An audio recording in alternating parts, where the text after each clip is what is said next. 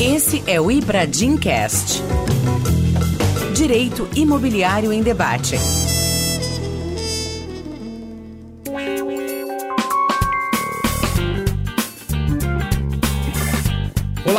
Sejam bem-vindos ao Ibradimcast, o podcast do Ibradim. Hoje, gravando muito especialmente aqui durante o congresso do Ibradim, eu sou Ricardo Campelo. Hoje um podcast muito especial, a gente está aqui no Hotel Fairmont, no Rio de Janeiro, durante o congresso, para gravar, aproveitando a presença dos grandes nomes do direito imobiliário que nos acompanham. Se você ainda não conhece o Ibradim, nós somos o Instituto Brasileiro de Direito Imobiliário. Hoje passamos da marca de 2.900 associados, espalhados em 25 estados da federação. Temos mais de 20 comissões temáticas das diversas disciplinas que compõem o direito imobiliário, inclusive uma comissão de direito urbanístico, comissão de incorporação imobiliária, que são os principais temas do nosso episódio de hoje. Acesse ibradim.org.br para conferir mais. Deixa eu apresentar já os meus convidados que estão me acompanhando aqui hoje. Primeiramente, ao meu lado, Vladimir Slage, diretor de desenvolvimento urbano da Abrainc, que é a Associação Brasileira de Incorporadoras Imobiliárias. Vlad, bem-vindo. Muito obrigado. Do outro lado, Fábio Tadeu Araújo, que é meu conhecido de muito tempo lá de Curitiba. Ele que é CEO da Brain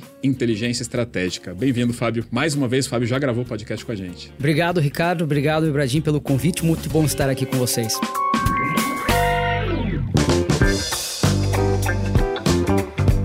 Então vamos lá, pessoal. O nosso tema hoje, o nosso objetivo é falar sobre o papel do incorporador no desenvolvimento da cidade. Né? Qual que é a ideia do enfoque do nosso tema de hoje? É explorar um pouco eh, justamente sobre o que, que a atividade de incorporação imobiliária, né, o desenvolvimento imobiliário traz para a cidade, traz para as pessoas, para os moradores. É, e eu já começo fazendo uma provocação aqui sobre uma expressão que é muito utilizada para se referir ao mercado imobiliário, que é da especulação imobiliária. É uma expressão que até quando eu comecei a ouvir essa expressão em 2001, quando estava sendo feito o Estatuto da Cidade. E ali era utilizada essa expressão de uma forma apropriada, porque né, no Estatuto da Cidade a gente tem algumas ferramentas de política urbana justamente para coibir a especulação imobiliária. Mas a especulação imobiliária ali o que, que seria? Aquela pessoa que compra um terreno e vai deixar ele parado, não vai criar nada, não vai desenvolver nada naquele terreno, vai esperar o terreno valorizar. Isso é especular. E aí vem ferramentas como, por exemplo, o IPTU progressivo no tempo, né, que o município pode começar a agravar a tributação daquele imóvel, justamente para forçar o proprietário a dar a função social para aquela propriedade. Então, aquilo sim seria né, o que a gente pode chamar de especulação imobiliária. Mas esse termo passou a ser utilizado para falar sobre atividade de desenvolvimento imobiliário em geral, né? Então, né, é aquela coisa, né, aquela narrativa assim da, ai, coitado daquele pequeno comerciante que tinha ali uma vendinha, mas perdeu o seu imóvel para a especulação imobiliária, né, para o incorporador malvado que foi lá e visando apenas os lucros, os seus próprios lucros, né, tiraram aquele imóvel daquela aquela utilização para ali criar um prédio, né? Um conjunto residencial, um conjunto comercial. E até, né, já comentando aqui, né, sobre o podcast mais ouvido do momento, que é A Mulher da Casa Abandonada, né? Que narra a história de uma senhora que mora numa casa em Higienópolis, um bairro muito valoroso em São Paulo, os imóveis muito bem avaliados. E, claro, não dá para contar toda a história aqui, mas hoje é uma senhora, né, de torno de 60 anos, com possíveis problemas de faculdades mentais e que não vende o imóvel de jeito nenhum, mas ao mesmo tempo o imóvel tem problemas de limpeza, saneamento, um imóvel sujo, que mora uma única pessoa num imóvel né, muito grande, vizinhos já com problemas até do cheiro ali que vem do imóvel. E após a divulgação desse podcast, né, teve gente que até taxou o podcast como se fosse uma ferramenta que os especuladores imobiliários, né, eles usaram essa expressão, eu vi gente falar isso, que seria uma ferramenta para depreciar o valor daquele imóvel e aí a especulação conseguir comprar e ir lá, né, vai incorporador ganhar o seu lucro. Coitadinha da senhora senhora que vai ter que vender a sua casa, né? Então eu queria começar explorando com vocês um pouco dessa visão que às vezes parte da sociedade tem, né? De que, ah, o empreendedor imobiliário, ele só quer lucro, ele vai fazer isso de qualquer forma, sem alguma coerência com o desenvolvimento urbano daquela cidade. Algo que a gente que vive o mercado imobiliário sabe que não é verdade, né? Eu queria começar você, Vlad. O incorporador, ele é meramente um especulador imobiliário? não, Justamente, eu acho que como você falou, a atividade de incorporação imobiliária, ela é justamente o inverso. Ela pega um imóvel normalmente até subutilizado no geral, porque principalmente nas nossas cidades a gente está falando de imóveis horizontais, dificilmente um imóvel vertical é utilizado na atividade, e você transforma esse imóvel num empreendimento imobiliário, seja residencial, seja comercial. E desenvolver uma área é o inverso da atividade de especulação. De fato, a confusão existe, acho que é um momento importante para a gente explicar aqui, justamente porque você citou o Estatuto das Cidades, eu achei importante. A nossa legislação urbana ela é feita nos municípios com base nessa lei federal. E um dos objetivos maiores do Estatuto das Cidades é justamente evitar a retenção especulativa do imóvel tá certo? E isso tem um motivo. A gente tem um déficit habitacional gigantesco por muitos anos. O Estatuto das Cidades é de 2001. Por muitos anos as cidades se desenvolveram trazendo distorções. Inclusive é também o objetivo da política urbana resolver essas distorções. Então a gente tem um déficit habitacional gigantesco. São quase 8 milhões de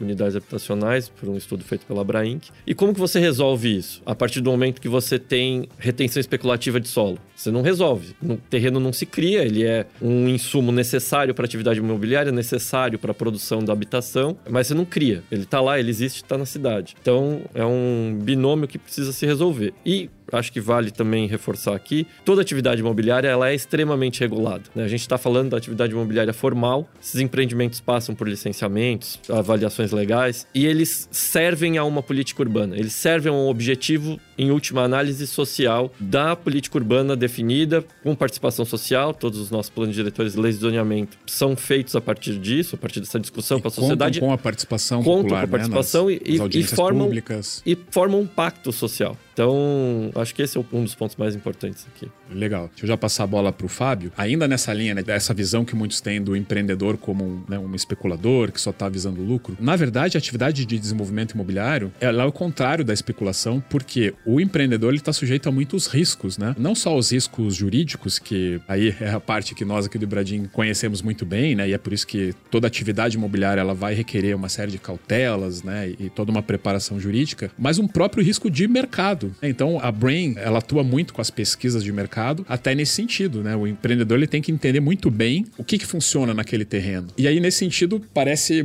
muito incoerente, né? Dizer que ah, o empreendedor ele está especulando, porque ele está colocando ali dinheiro, está colocando né, um investimento, né, tempo para algo que, se der errado, ele vai ter um, um, prejuízo muito grande. E a partir dessa experiência da Brain, nessas pesquisas, que eu queria um pouco da tua visão sobre o que, que o incorporador se expõe, né, quando decide empreender. Ele expõe muito dinheiro.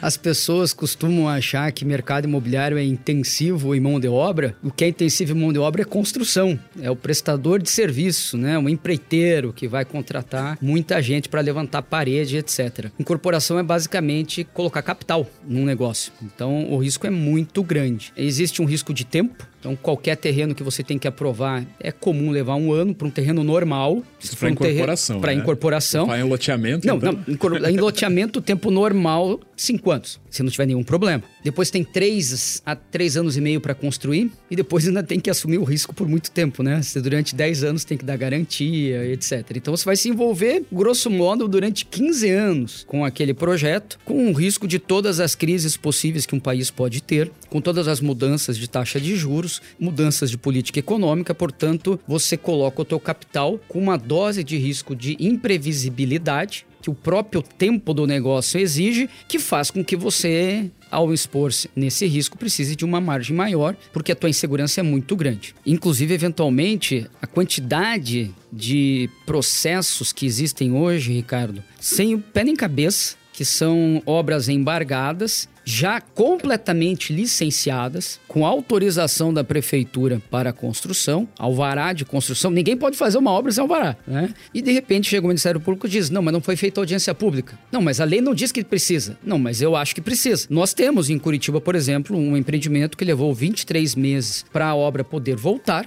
e não precisou mudar nada. Só que a empresa já tinha quebrado, né? Então o risco, portanto, é muito grande. O que, que ele faz? Era um empreendimento que, em valores de hoje, teria um VGV de quase 300 milhões de reais. Então você pode entender bem o risco de você colocar 300 milhões de reais num negócio e de repente ficar 23 meses parado. Eu queria só aproveitar o gancho do que você e o Vladimir também colocaram sobre a especulação para deixar bem claro, e eu fiz o mestrado em gestão urbana e, e o doutorado em gestão urbana, então eu também tenho essa visão acadêmica do outro lado, do lado técnico, e muitas vezes eu fui apontado como o defensor dos especuladores. E talvez a gente tenha que fazer também um processo de educação nas universidades de arquitetura e nesse sentido, porque eles não conseguem compreender que cada vez que o especulador, que é o cara que comprou o terreno, segura o terreno, ele prejudica o incorporador. E que na prática prejudica o consumidor de imóvel. Claro. Porque o preço vai passar para quem? Vai passar para quem compra. Então é justamente o oposto que acontece. Então isso tem que ficar muito claro. Importante. E aí, nesse sentido até da... A gente começou a falar um pouco de política urbana, né? Estatuto da cidade. Eu acho que é um tema que é legal a gente explorar um pouco, até para detalhar para o pessoal como que funciona, né, Vlad? Então nós temos, né, a partir do Estatuto da Cidade, é, um direcionamento da política urbana, com uma série de ferramentas, inclusive o plano diretor. E uma das diretrizes é até a participação do setor privado junto com o poder público para definir o que, que é melhor, para onde que a cidade precisa ir. E no final do dia, é isso. Quando você consegue um alvará de construção, é porque você planejou um empreendimento naquele terreno que está de acordo com o que o plano diretor entendeu que era adequado para a cidade, né? Então, quando é feito esse planejamento e aí né, esse pacto, né, Vlad, porque a população ela participa, ela pode, ela deve participar das audiências públicas, né, para definição do zoneamento e de todos os outros componentes, né, da legislação né, de zoneamento e a legislação urbana da cidade. Então, quando se obtém o um alvará e quando se faz uma construção, ainda que você esteja demolindo ali uma residência de uma pessoa ou um pequeno comércio, isso está nada mais do que atendendo ao planejamento da política urbana da cidade, né? Né? Então, queria que você trouxesse um pouco mais da tua experiência nesse sentido, né? Como que a legislação urbana, até muito a partir do Estatuto da Cidade, ajuda a traçar esse direcionamento. O Estatuto das Cidades, eu enxergo ele quase como um grande cardápio de instrumentos focados em alguns objetivos tá certo? Ele fornece, e aí, lei de zoneamento, na verdade chama de lei de zoneamento, mas na verdade é o regramento de parcelamento de ocupação do solo, não necessariamente é lei, ou precisa ser lei. Ou o próprio IPTU progressivo, parcelamento de uso compulsório do imóvel, o PEUC, são instrumentos todos que visam justamente o desenvolvimento dos imóveis urbanos. Todos esses instrumentos, eles visam você pegar áreas urbanas, as cidades e tudo mais, e estimular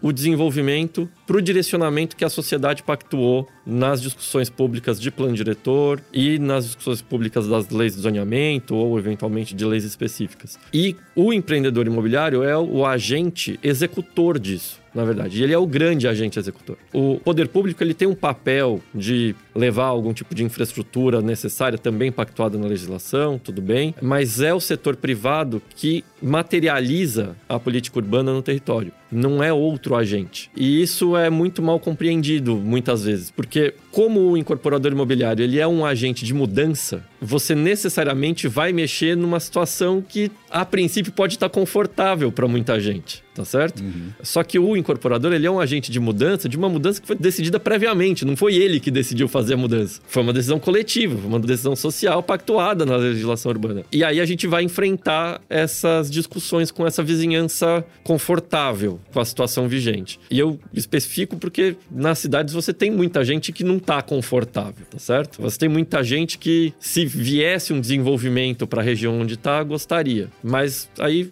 são as questões da política urbana e para onde as legislações, essa pactuação social vão levando as cidades. E veja, né, Vlad? As pessoas em geral pensam mercado imobiliário como prédio residencial porque é o que mais aparece naturalmente, mas incorporação não é exclusivamente isso, né? Podemos falar de hotelaria, shopping center, prédios comerciais, corporativos, uso misto, etc. As prefeituras, elas esperam justamente o quê? Desenvolver determinadas regiões da cidade, por isso que elas, na lei de zoneamento, como o Vlad falou, não precisa ser lei, e às vezes os prefeitos colocam de uma maneira que não ser lei, porque daí ele pode alterar bem mais facilmente, às vezes até por decreto ele dá um jeito de mudar alguma coisa, para direcionar o desenvolvimento urbano. E muitas vezes hoje, como você falou, né, eventualmente o poder público vai e cria alguma infraestrutura. Hoje, na maior parte das vezes, não é assim. Na maior parte das vezes, se é um empreendimento maior, quem tem que fazer a infraestrutura é o setor privado. As contrapartidas, né, famosas. E tem contrapartidas que são multimilionárias. Abre rua aqui, faz ponte lá, faz parque acolá.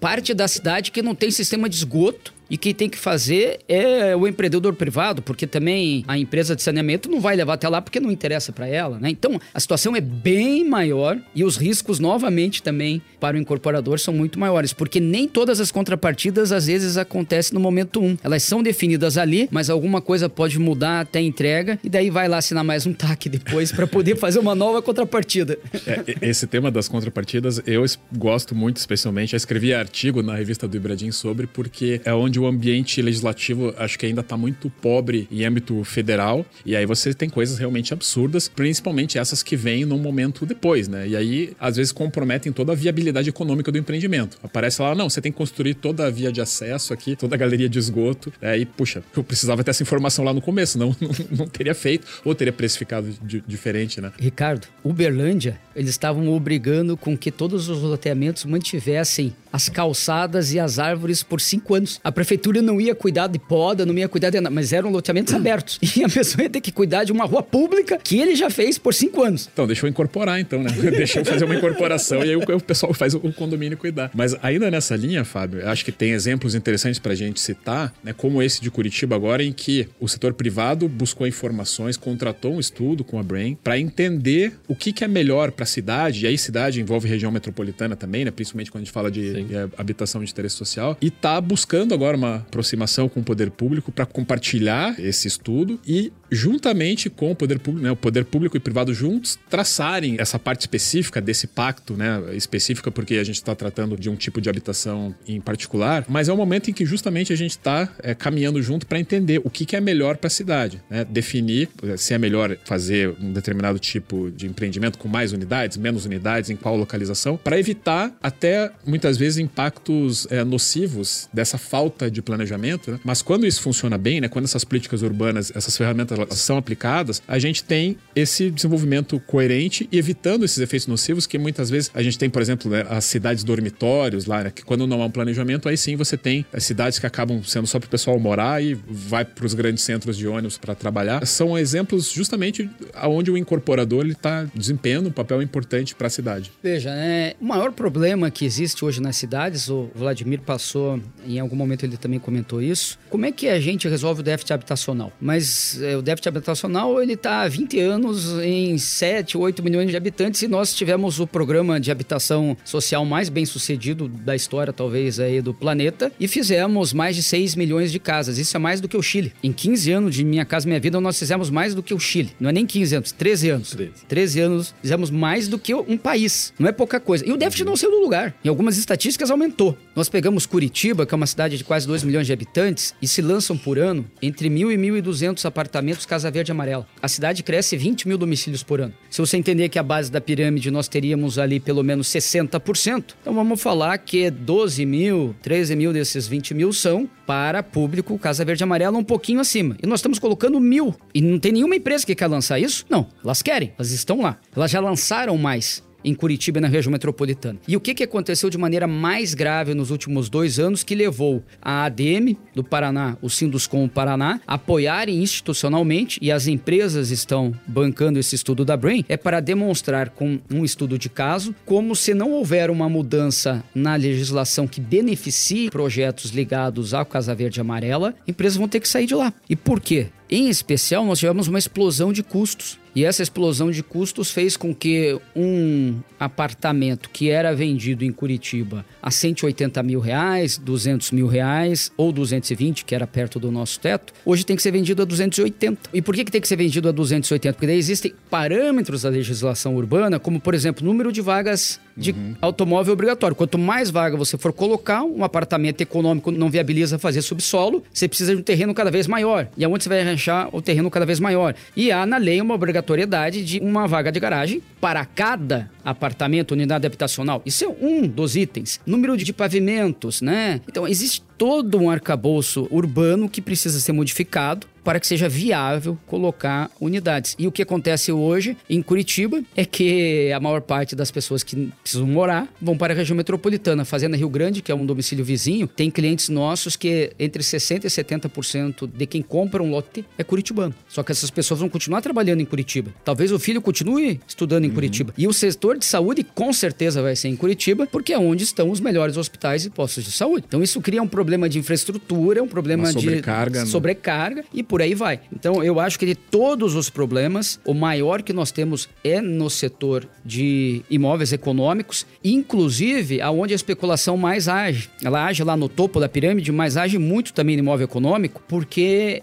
é aquele terreno tipicamente grande, é uma antiga fábrica, um antigo depósito, qualquer coisa parecida, ele não precisa do dinheiro. E ele quer que justamente o crescimento chegue ali para que ele possa não colocar o terreno para um imóvel econômico, para que ele possa colocar o terreno no futuro, talvez em 10 ou 15 anos, para um projeto de média e alta renda. E aí fica lá 20, 30 anos o terreno parado. Então, isso aumenta a taxa de permuta, que também inviabiliza, mais uma vez, o imóvel econômico. Nós estamos amarrando vários temas aqui do que a gente já conversou. É, esse é o caso clássico do que o Vlad falou, que é a retenção especulativa, e que isso sim gera um efeito que só tem uma pessoa se beneficiando disso, que é o, o proprietário, né? Todo mundo, os empreendedores que gostariam de fazer o empreendimento, né, estão sendo prejudicados e os compradores também, e a cidade como um todo perde porque é um terreno vazio, que não está tendo nenhuma função social. E talvez você falou função social, né? Existe às vezes um preconceito em relação à forma como essa frase é falada, né? Às vezes ela remete a alguma coisa mais no sentido socialista, mais no sentido de que vamos compartilhar as coisas e, e não estou falando pro empresário, porque ele sabe que não é isso. Mas para parte da população de classe média alta que tá falando, pô, mas querem tirar os imóveis das pessoas porque é função social, aonde já se viu isso? Então ele não. Na Constituição. Eu ia mas falar, é talvez, é constitucional. Né? Mas é, ele não tá entendendo. Todos os recursos econômicos de um país existem para uma função social, inclusive as árvores, inclusive o petróleo que tá embaixo do mar, né? Então não é no sentido socialista que alguém vai roubar alguma coisa, né? Vai retirar a propriedade. Né? Um ponto acho que vale reforçar, porque muitas vezes a função social da propriedade é entendida como a execução de uma política voltada para a habitação econômica e tudo mais, e não é isso. O Estatuto não da Cidade... Né? Não necessariamente. Na verdade, tanto a Constituição como o Estatuto das Cidades que regulamenta o artigo constitucional é simplesmente desenvolver uma área na direção da política urbana que a política urbana apontou. Ponto. Independente do que vai ser colocado ali, porque essa definição é tomada pela sociedade nas legislações urbanas. Uhum. Se eu construir uma mansão para mim, para eu morar ali sozinho, eu e minha família, isso tiver alinhado com a política urbana, tá cumprindo a função tá cumprindo social. Até porque social. tem região dentro do zoneamento que é ZR1. ZR1. Sim, ZR1, né? Então você não pode ter construções multifamiliares.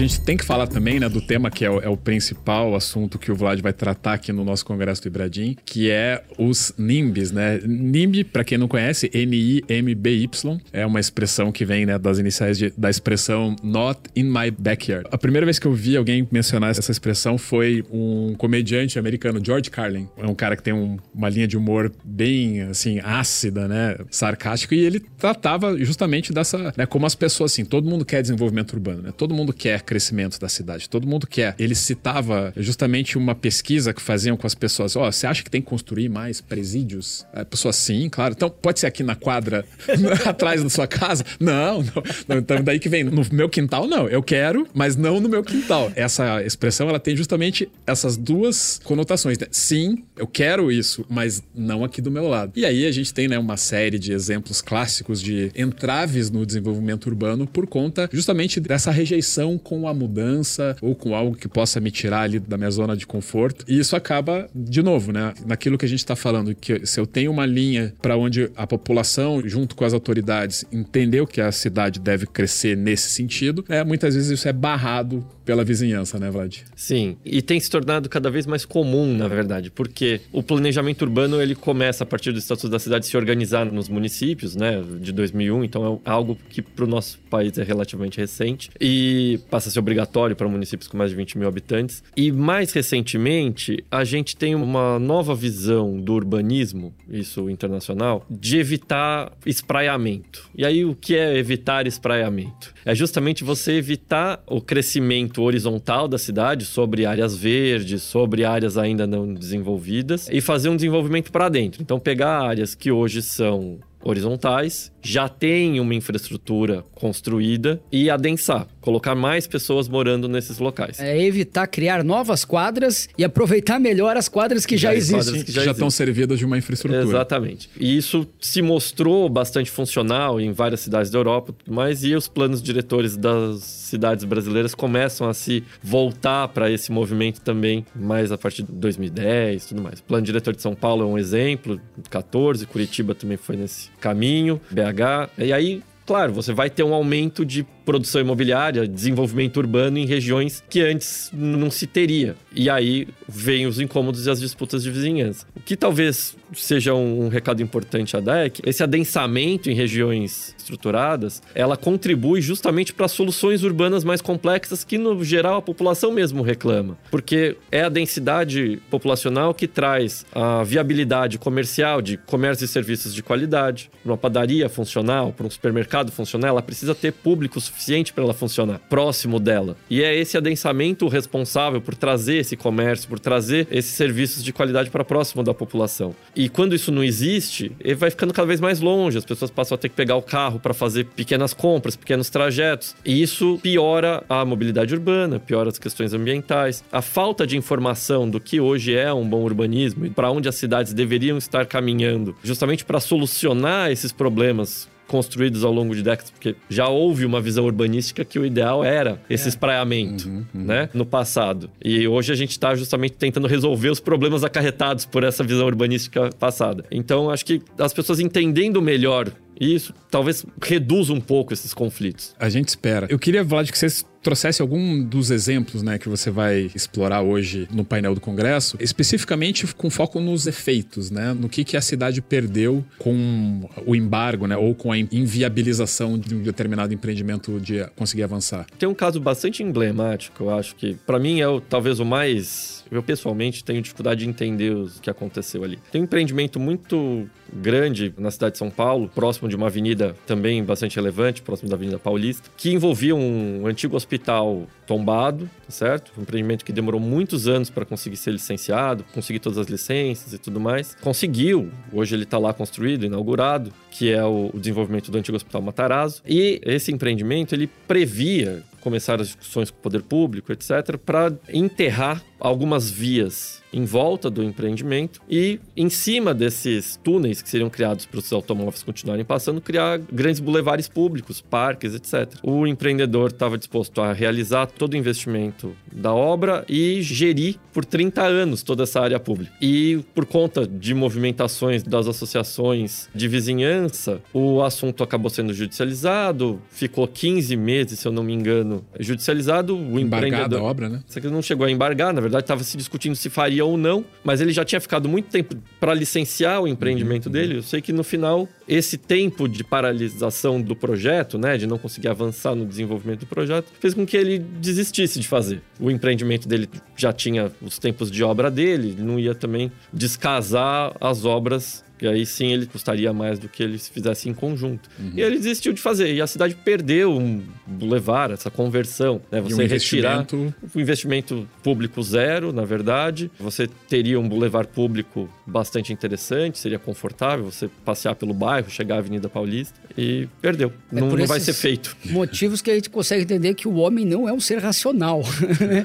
Porque o poder público não precisa colocar dinheiro. O patrimônio histórico continua preservado. Você cria cria bulevares em regiões altamente densificadas e tira o carro dali sem criar congestionamento. Quem é que está perdendo, né? Eu termino a minha palestra com quatro perguntas, na verdade, que eu acho que são perguntas que talvez quando a gente esteja enfrentando essas discussões vizinhas a gente deveria se fazer assim, que é quando que o interesse coletivo ele é público ou privado e quando que o interesse individual de um empreendedor ou de um vizinho, de um, ele é de interesse uhum, público uhum, ou de interesse privado uhum. também. Porque eu acho que essas coisas se confundem muito hoje em dia e talvez falte um pouco esse olhar. E eu acho que aí entra a questão do direito, né? Ricardo? Isso. Porque o problema talvez até não fosse existir as disputas e as discordâncias, que, que já poderiam ser amenizadas por uma clareza maior, talvez, da legislação. Mas existe, tudo é judicializado e o tempo de discussão é imenso. E é isso que inviabiliza, porque ele separa um 15 meses. Mas depois talvez ele fosse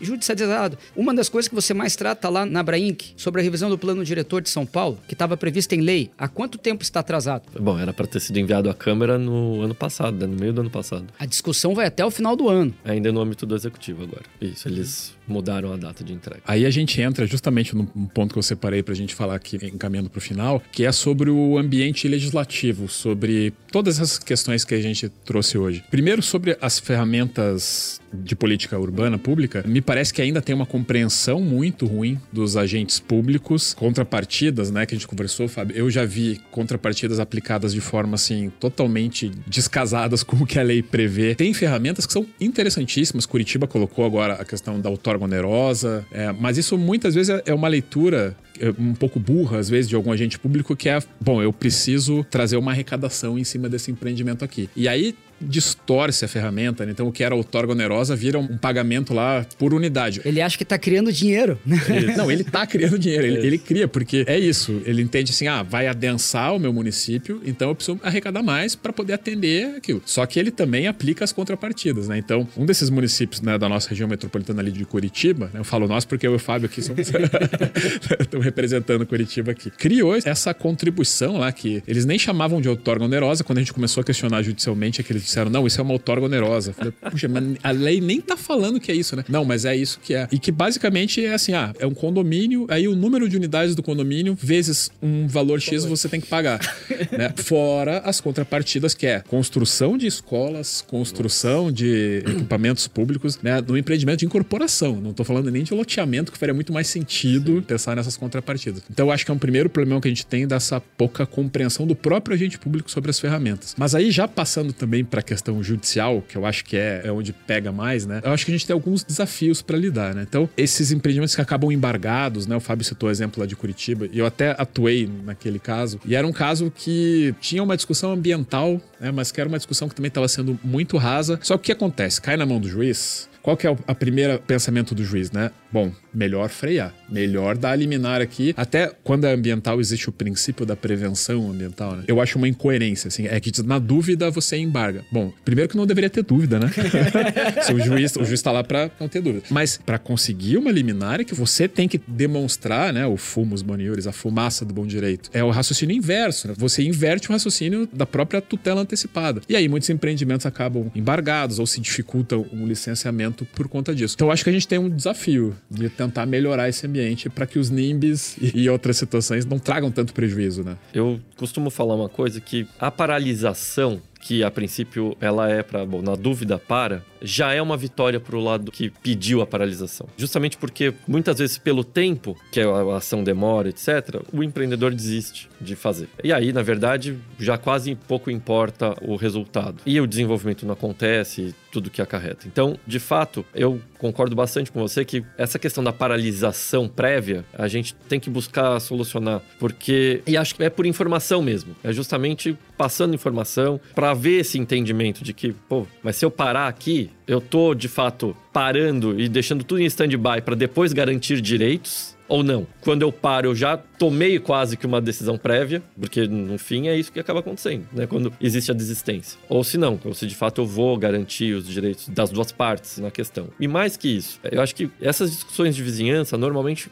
são colocadas a dicotomia entre a vizinhança existente e o empreendedor, o incorporador ou a empresa privada que está desenvolvendo aquilo, sem olhar o que está atrás. Porque, na verdade, o incorporador ele acaba agindo não só como um representante do poder público na execução da política urbana, no desenvolvimento de uma região, mas ele também representa um grupo que não se conforma ainda como grupo, que são os futuros moradores de um determinado bairro. O incorporador, ele, por conta das pesquisas de mercado, ele sabe que existem pessoas que querem morar ali, que querem fazer parte daquele bairro. Só que elas não são uma associação. Elas ainda não têm uma, elas uma atuação, conhecem, né? Elas, é. no geral, nem se conhecem. E aí, na verdade, fica quase que injusto, porque é uma associação que está lá há muitos anos, existe, etc. E esses potenciais novos moradores que não se constituem como grupo. E aí, tudo bem, aí tá lá o incorporador quase que representando eles, dizendo, não, pera lá, mas tem pessoas querendo vir para cá uhum. também. A cidade não pode ser só dos grupos que já estão nela. O estudo da GV de déficit que a gente calculou, calculou também que a gente,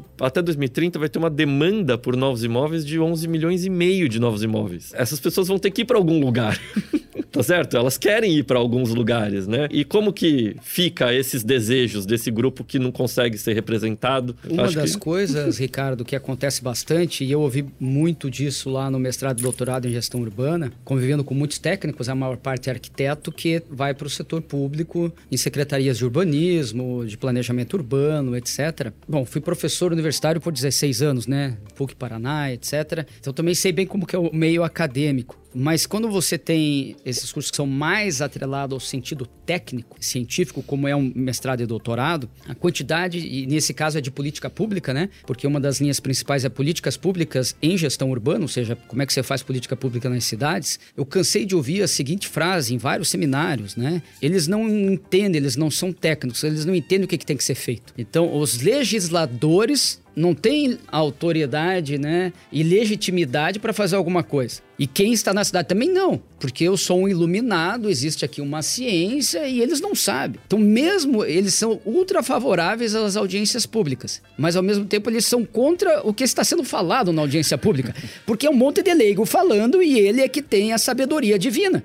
Então, é este sentido de se colocar como um superior que sabe qual é a técnica e muitas vezes não sabe. Eu diria até que na maior parte das vezes não sabe pelo seguinte. Hoje, por exemplo, nós temos o próprio PUC no Paraná, em Curitiba, que é um dos principais referências, né, que é Instituto de Pesquisa e Planejamento Urbano de Curitiba. Eu canso de ouvir pessoas do setor público dizerem, é, o IPUC ainda tem muito planejamento, mas pesquisa não tem mais. Não tem nem verba e nem uhum. gente para fazer pesquisa. Então, quando faz um plano diretor que muda, por exemplo, toda a legislação de estacionamento da cidade, para não dizer todas as outras, não foi feita uma pesquisa indicativo de como é que as pessoas andam na cidade? A cidade se densificou mais do que outros locais? Então, esse é um outro problema. Muito do que nós discutimos hoje em termos de legislação é a vontade de alguns técnicos ou de algumas pessoas de acreditarem que aquele é o melhor. Porque sequer é embasado em estudo e pesquisa. Pessoal, assunto muito rico, acho que a gente conseguiu explorar muita coisa boa. E eu acho que é interessante provocar essas reflexões, né? Acho que é uma das nossas intenções hoje é buscar essa reflexão, né? Eu acho que pensando assim nesse pessoal, né, que taxa o incorporador, né, sempre como o,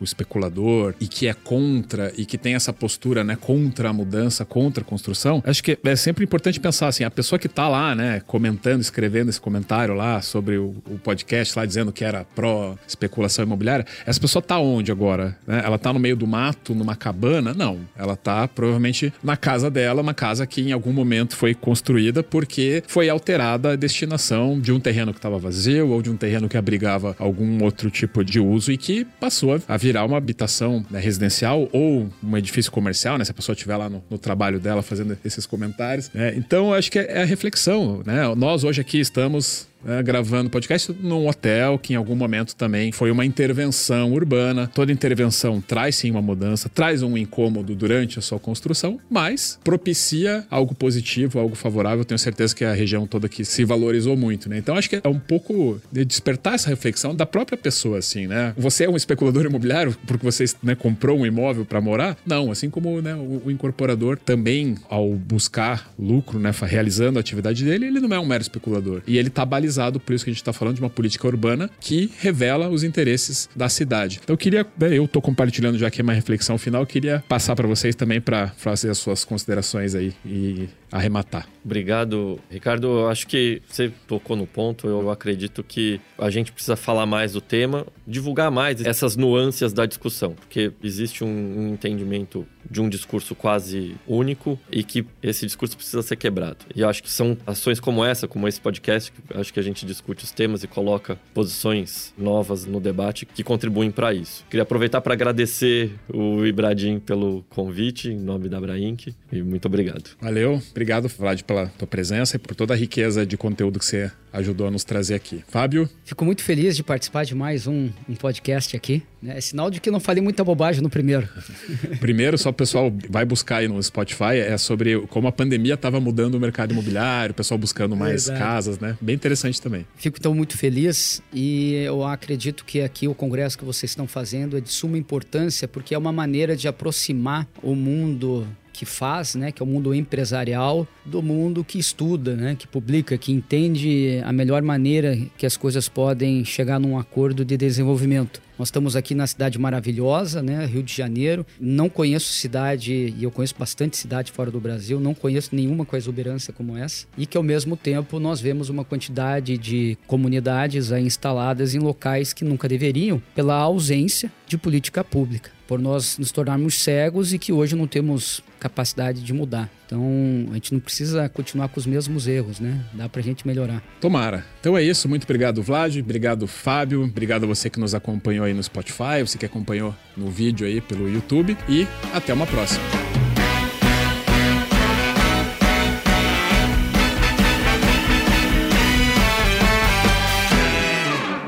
Esse foi o Ibradim Cast. Nos siga no LinkedIn, Facebook e Instagram e fique ligado nos nossos próximos episódios. Este podcast foi editado pela Maremoto.